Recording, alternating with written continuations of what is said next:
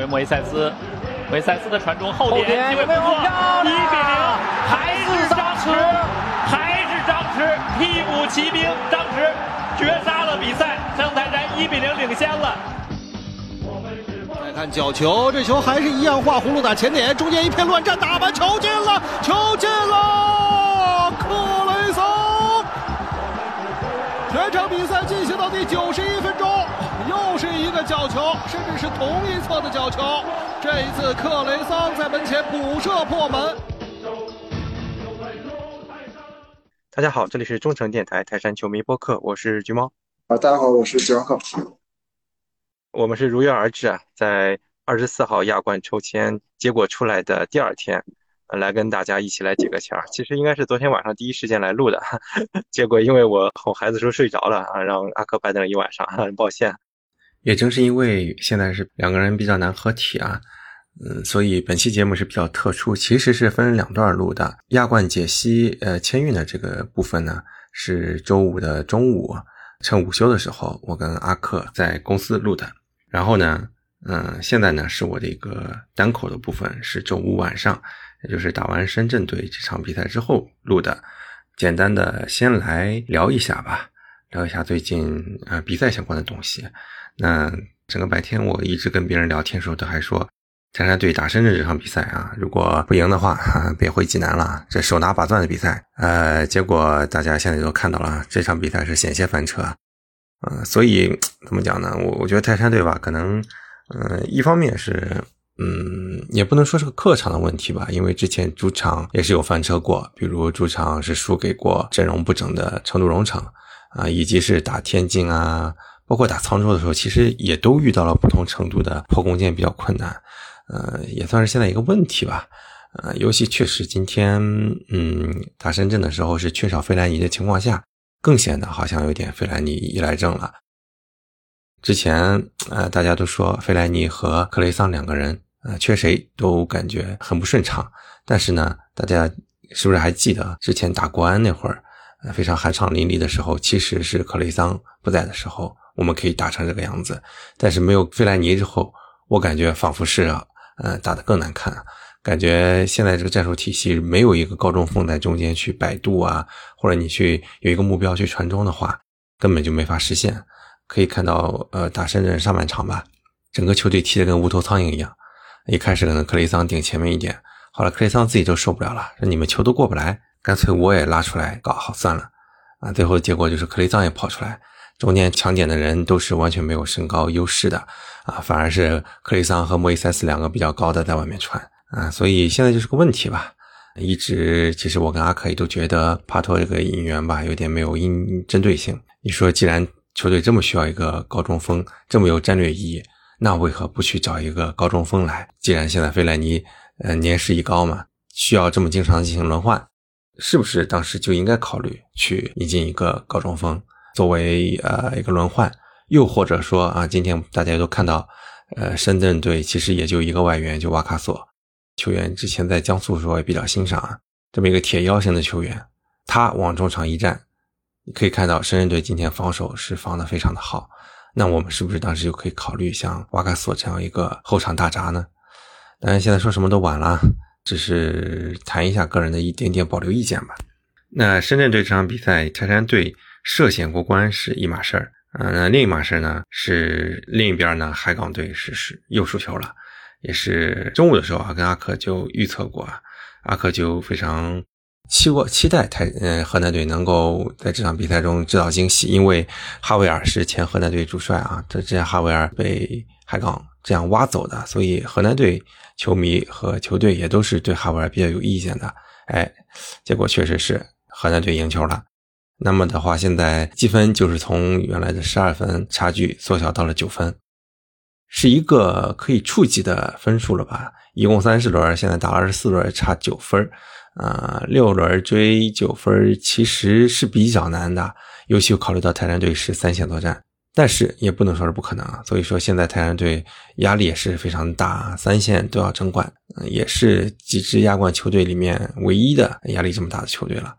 所以泰山的后期啊，怎么样去平衡自己的各项目标，还是很值得去观察的吧。呃，总体上看来，联赛虽然是呃现在有点可触及了，但整体上可能性还是没有那么高。所以可能个人觉得，优先级第一啊是足协杯，然后可能联赛和亚冠呢，根据情况再来看一下。尤其是啊，既然大家这么依赖费莱尼，而费莱尼很难，你说后面双线作战的时候天天踢，就挺头大的吧。嗯，再往前推，就是输完成都之后的两场比赛，也没在节目里讲过嘛。一场沧州，一场天津，虽然都是胜利了，其实也都是有波折的。啊，打沧州的时候，在史克里奇下场之前，泰山队也是没占什么便宜的。啊，顺便说一句啊，呃，不知道以前在节目有没有说过啊，我觉得好像沧州队一直选外援都挺有心得的，经常会挖到非常好的外援。打金门湖这场就不更更不用说了，非常的艰难，最后才是老将张弛绝杀了啊，也是崔康熙一个神奇换人，包括今天也是吧，今天也是呃张弛上来反超的一个球是他的一个助攻嘛，呃也是推荐大家在观看官方的主场的比赛日视频之外啊，官方这个肯定是要支持的，而且也是拍的越来越好，也可以去看一下其他的。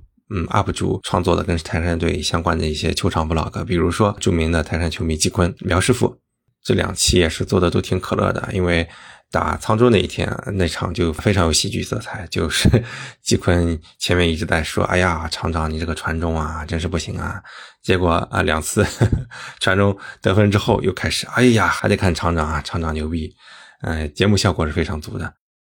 后面打金门湖的时候，其实也是 厂长的一些机智的表现吧，让对方发现了人让最后的胜利显得更加的稳妥。季坤的现场也是在有些这个这个挺挺有意思的，比如说什么在那喊说：“哎，天津队，你现在知道急了，现在知道急了，之前不是挺能拖时间吗？”所以这两期 推荐大家可以有空时候看一下这个 vlog。泰山队比赛之外呢，还有一个热点的话题，不得不提的就是海港队嗯亚冠预选赛的翻车。看乐子是看了啊，肯定是这个角度上上港丢人是咱们是乐子人啊。但另一方面，我其实也是挺生气的吧，因为之前我也在节目里表达过，希望中超四个球队能齐齐整整的出现在小组赛。虽说啊，泰山队跟上港这个关系啊是敌对的关系，但是呢，我还是希望他能够过关啊。有两个原因吧，根源是因为啊，大家现在都是在中国足坛里面，整个呃是一个大的池子啊。如果中国足坛不好，其实谁都不能独善其身。微观来看的话，一方面是一个亚冠积分嘛，中超球队的积分如果越来越高的话，以后泰山队在亚冠的名额上争取亚冠名额上可能是会容易一些。第二方面呢，也是中国足球声望方面嘛，你马上世预赛你就要打泰国，你说你两个中超球队世预赛都碰的是泰国球队，浙江队都能赢。啊，结果你啊，联赛压力这么小，人员这么充沛，却输了这场比赛。尤其这场比赛，海港是国脚大户，而嗯，巴图联那边也是国脚大户，同样都是国脚大户。这场比赛你输了，等到十一月份打泰国的时候，你自己的心理，包括舆论对你压力，你承受得了吗？本来自己心理素质就不行啊，现在又给自己增加难度，唉，就是觉得。实在是这个球队啊，就没法说，实在是太恶心了，各个方面吧。更恶心的是后面的一个才会康的事件嘛，灯泡事件，确实是没想到啊，你这个球队啊，几乎是中超十部球队是你的敌人，你唯一的支持者却被你自己推远了，亲者仇，痛者快啊！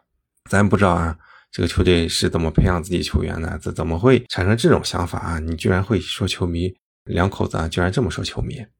但是呢，你再想想之前吴金贵啊一些对球迷的风波吧，再联想一下他们俩共同的师傅徐根宝指导之前发的一些言啊，说什么现在球迷就像投资人一样，有点太厉害了啊，仿佛是他们在掌控这个球队。这些说法来看的话，可能也都是一脉相承的，可能他们这一代确实就是不太能体会到球迷的重要性。那泰山队可以拿这个作为反面的案例吧，引以为戒。水能载舟，亦能覆舟啊！你不能这样子对球迷啊！你看蔡慧康以后这个样子啊，海港球迷这次指不定脱了多少粉，然后又指不定以后对蔡慧康什么态度啊！这些呢，都是咱们作为对手啊，挺乐于见到的。这个队反正越越完犊子越好。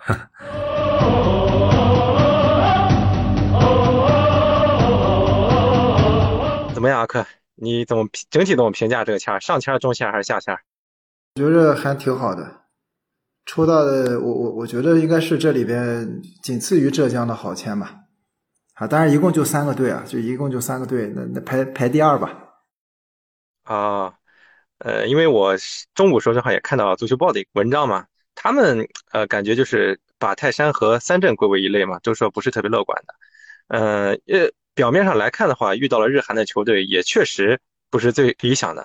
那可能这个就要有赖阿克这个亚洲足球专家来给大大大家解一下，你看这个和平水手跟仁川联他到底好不好打？嗯，他你你要跟东南亚相比，他们肯定不行。哎，不是他他肯定就难打。但是在东亚的这几个队里边，我觉得还是相对来说呃比比较好打的球队了。他不像就就。虽然说哦实力上可能横滨现在排联赛第一嘛，但实际上，呃，他肯定后面要会以联赛为重啊，肯定要去争争这个冠军，而且他跟后面的球队呃积分差的也很咬得很死，所以你很难说他能有多大的精力投入到亚冠上。再个日本球队一直也不是很重视嘛，那仁川这个队之前是个升降机。就经经常常年为保级而战，那这个队本身的实力肯定比日韩韩国的另外两个现代是差远了，所以相对来说，虽然别他们是日韩的球队，但是实力上可能不需要那么的恐慌。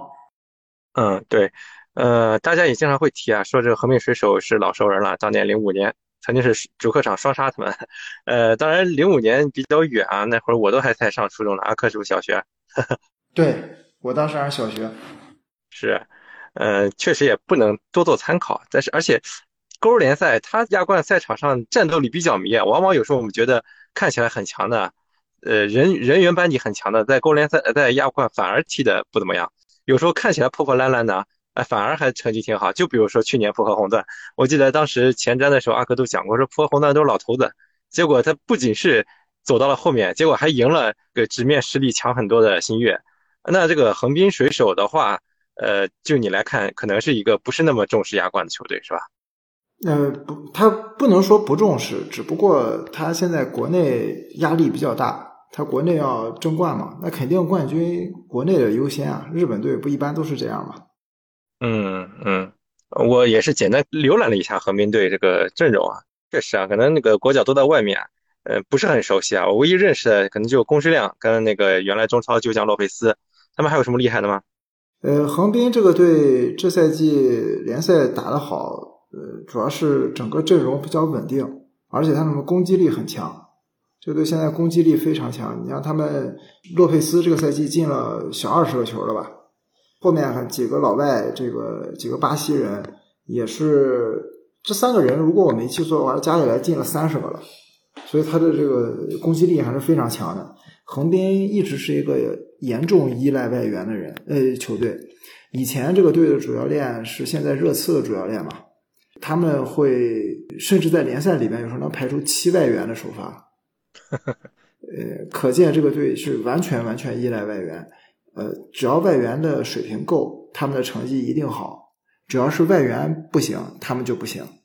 那这个赛季正好赶上他们的外援比较厉害。呃，这个，所以他们成绩比较好。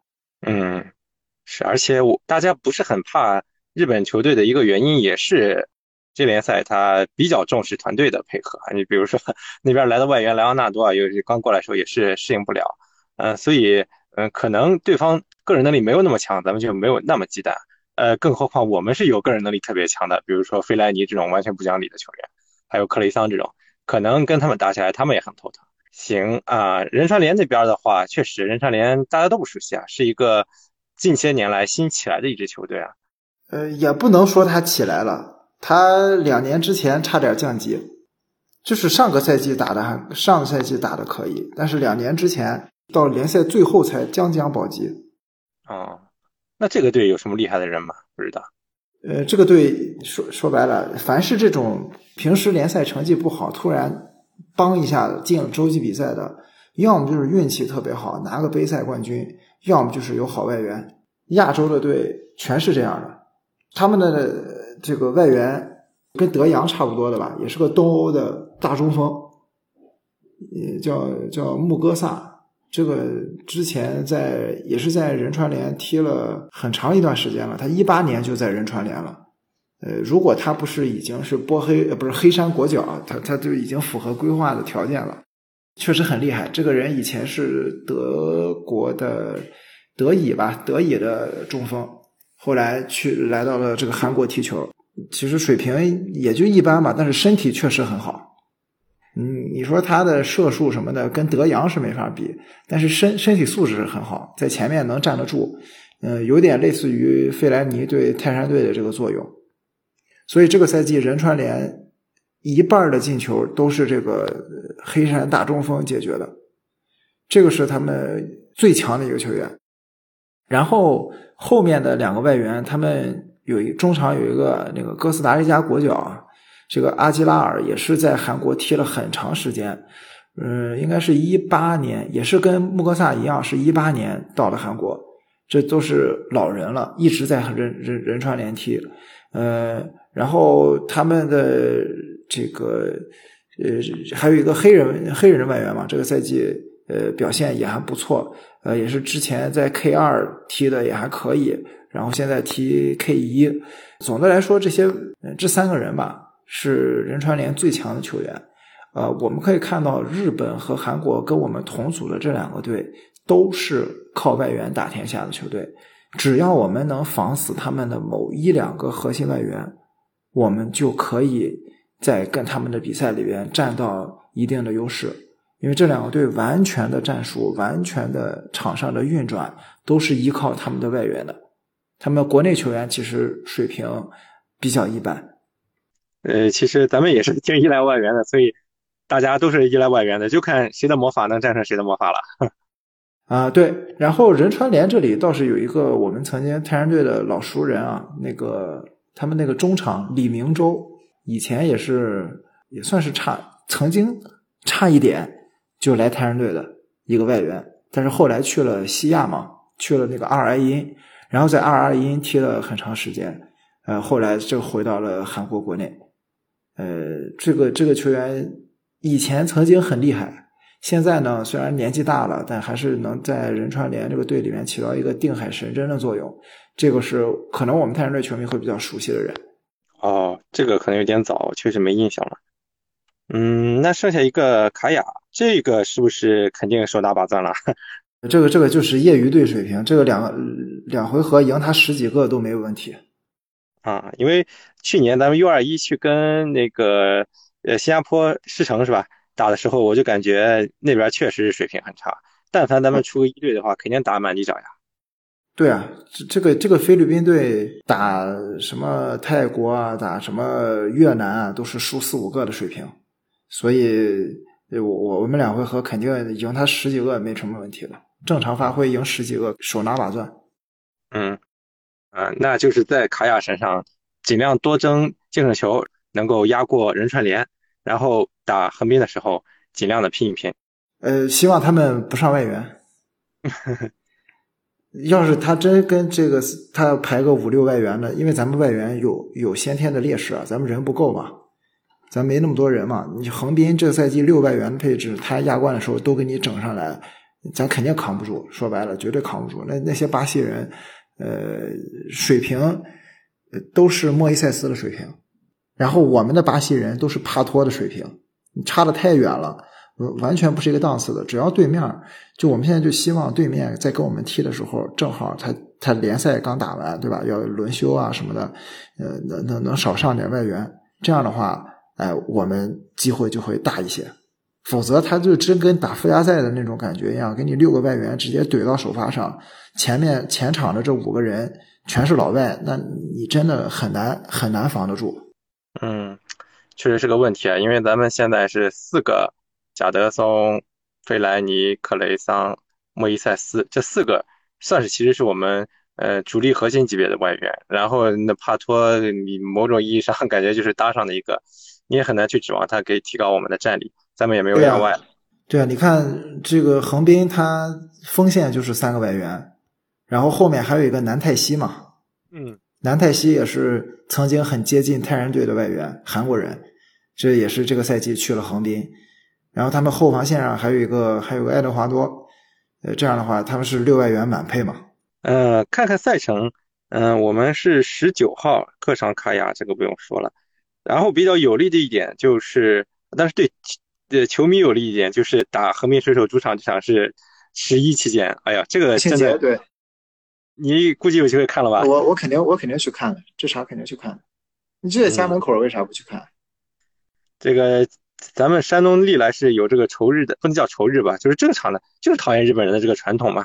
嗯，到时候我记得零零四年看亚洲杯时候那场半决赛打巴林，日本打巴林，那基基本上就是巴林的主场，把日本人骂的狗血淋头，差点给骂输了。所以这一场的主场氛围绝对呃很好，所以希望这一场啊，因为是先主嘛，这一场嗯能够拿到有利结果的话，后面就非常理想了。然后，呃，但是呢，可能就是因为前面打三阵有一场，可能会牵扯一些精力啊，这是不利因素。啊，我这两场肯定都去看，但不过打三阵还好，打三阵我们是星期星期五打，嗯我们有休息时间嘛，可以休息个四天嘛，中间隔着四天嘛。但是横滨不是呀，横滨还是周末打，啊，他比咱少休息一天，而且他还要长途的奔波过来，所以在体能上，我就期望这场比赛他能少上点外援，就把周末上过的轮休一下算了，对吧？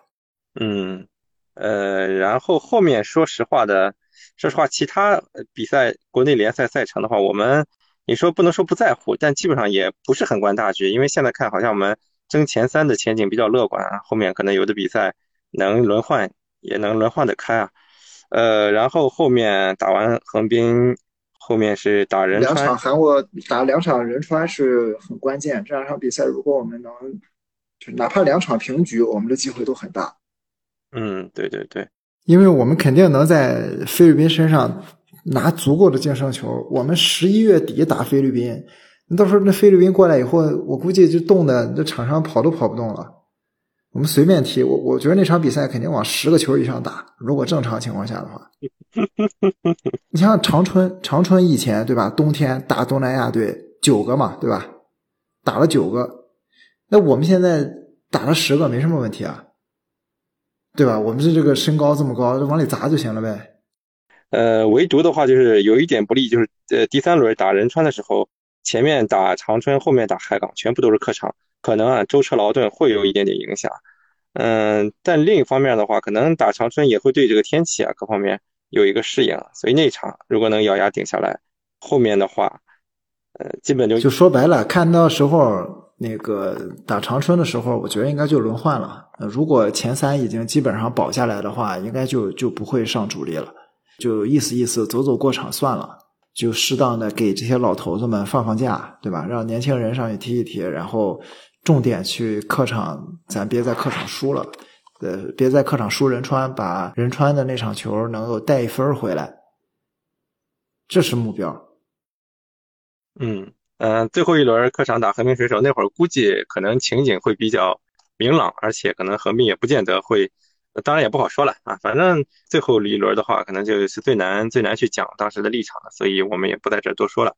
那总体上泰山队就是这么个形势，还是非常期待，因为毕竟基本上是一九年之后就没好好打过亚冠嘛，更别说主客场了。所以希望咱们主场轮到的时候给力，然后客场时候给也球迷也会给力啊，客场估计也会有很多远征的。希望咱们的球员也能态度非常端正，去认真的对待。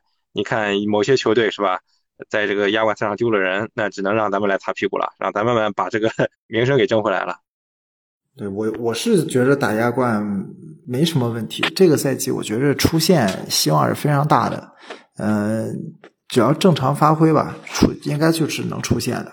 因为我我是觉得这个赛季以往我们经常在东南亚身上翻车嘛，对吧？每个赛季都在东南亚身上翻车。你哪怕是打五里南，我们我们第一次碰五里南主场也是没拿下他，对吧？那么那么冷的天气，我们在主场都没赢下来，客场就直接输了。呃，反过头来以后，呃，当然后面我们主再打五里南，我们就就有心得了嘛，就碰过他，就就就能把他赢下来了。呃，但是你在后面，你比如说打一些印尼啊，呃，这这这个打越南，包括打越南，我们哪怕零六年、零五、零六年的时候，呃，那么巅峰的泰山队主场打越南，还差一点儿没赢下来，三比二赢的还很惊险。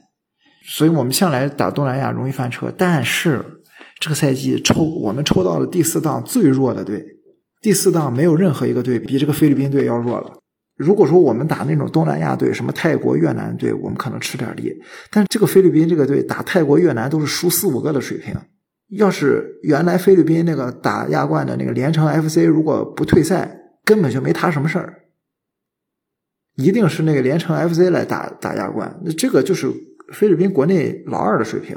他只不过他现在当老大，是因为他原来的老大就像以前恒大一样的那那个队，他退赛了，才轮到这个卡亚。所以我觉得没有什么翻车的可能性，连百分之一的可能性都没有。那我在这种情况下，我还是很有信心的。嗯嗯，当然现在这个赛制是比较扯淡的啊，因为八强的话是五个小组第一加三个小组第二，这就会有一点点不确定性啊。嗯，不管怎么说吧，反正我们先努力吧，说不定小组第一呢，是吧？对，这个出现的事儿出现以后再说。你出现那那个呃，第一轮淘汰赛还是在春节，在大年初年初二吧，还是年初三打的？所以这个这个出现了以后出现再说吧，出了线大家就没有春节过了，只能说。然后简单说说其他两个队呗，就浙江这个好签好像大家都比较公认的，不不能说特别好，但是肯定以他第四档球队来说，遇到球队已经算友好了。第一档是五里南，嗯，第二档嘉禾枫林都在勾二呢，嗯，墨尔本城可能相对强一点。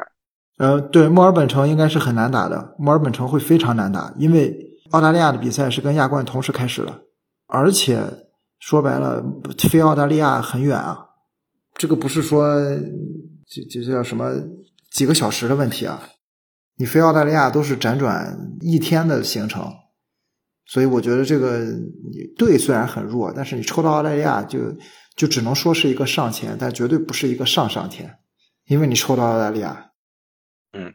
嗯，也行吧，反正至少一二档球队基本上看起来是有的打嘛，看看能不能争取个第二吧。嗯，三镇那边我感觉基本凉了吧。也难说，你就看浦项他的战斗力了，就是看他愿意投入多少了。因为浦项现在是联赛排第二嘛，他他肯定是想办法争取缩短跟蔚山的差距，但是现在他落后的跟咱泰山队一样，都是落后十十多分。呃，比较难了，呃，可能到时候他就会把重心移到亚冠上，那可能三阵会比较困难。而且三阵打这个三那个东南亚球队，其实也是相对来说没有那么弱的。河内 FC 嘛，一九年咱们跟他们打过，其实是有惊无险，有一点就是好像，哎，我我记得是不是先落后？没有啊，咱咱咱赢河内赢得很轻松啊，大胜嘛，靠佩莱最后把人给，就大胜就是就说白了砸头球把人砸死了嘛。啊，不过三镇也不担心啊，有马尔康啊。对，这个打打越南队，这完全砸头球就行了，就根本就不需要想别的，就砸头球一定就赢了。我们当时赢那个越南，不就是因为就上半场我们没有没有对路嘛？说白了，上半场你跟人家打脚下肯定不行，你下半场我靠，直接起大脚往往这个佩莱脑袋上砸，那不一下就砸开了，最后赢他四个嘛，对吧？对呃，然后浦和红钻啊，这个去年的卫冕冠军肯定是不能小觑的，所以哈，祝他好运吧。如果没好运的话，也可以看看乐子。嗯，我我觉得挺难，我觉得挺难的。呃，就但是打好第一场很重要，不论是对于我们来说，还是对于三镇来说，还是说浙江，因为三镇第一场就是打浦和。嗯，这个我我我觉得是一定要打好的。如果打不好，很有可能，因为他主场打浦和要输了，这个面子上肯定挂不住嘛。再一个，他可能会对他的信心产生一些影响。而且浙江第一轮打五里南，如果打不好，同样的道理。嗯，所以我们是最友好的。我们第一轮捏个软柿子，随便在随便赢的比赛，我们相对来说还是压力小一些。嗯，后面的话，其实重点就是三十一号国安。八月份的重点是这个，对。而且国安最近呃其实有点回来啊，也是赢了京沪大战，感觉也是气势汹汹啊。我觉得还是要认真对待的。嗯，到时候肯定也是有很多远征军会去到北京啊，也是先提前祝愿他们顺利吧。然后，嗯，这场比赛这个月的重中之重啊，没别的好说的，全力以赴啊。这个赛制就这样，没办法，一场定胜负嘛，容不得任何犯错。嗯，那我们就这样吧，这个打完国安之后咱们再会呗，好吧？对，然后打完国安以后马上就打打青岛嘛。嗯，希望到时候我们还能有一丝丝的跟领头羊缩短差距的机会。是，看最近确实状况不好啊。行，那我们就打完国安吧，差不多。打完国安后面有个休赛期嘛，嗯，到时候再找个机会录吧。好，希望到时候我们能有一个好心情来录。好，那就这样吧。嗯，拜拜。好，拜拜。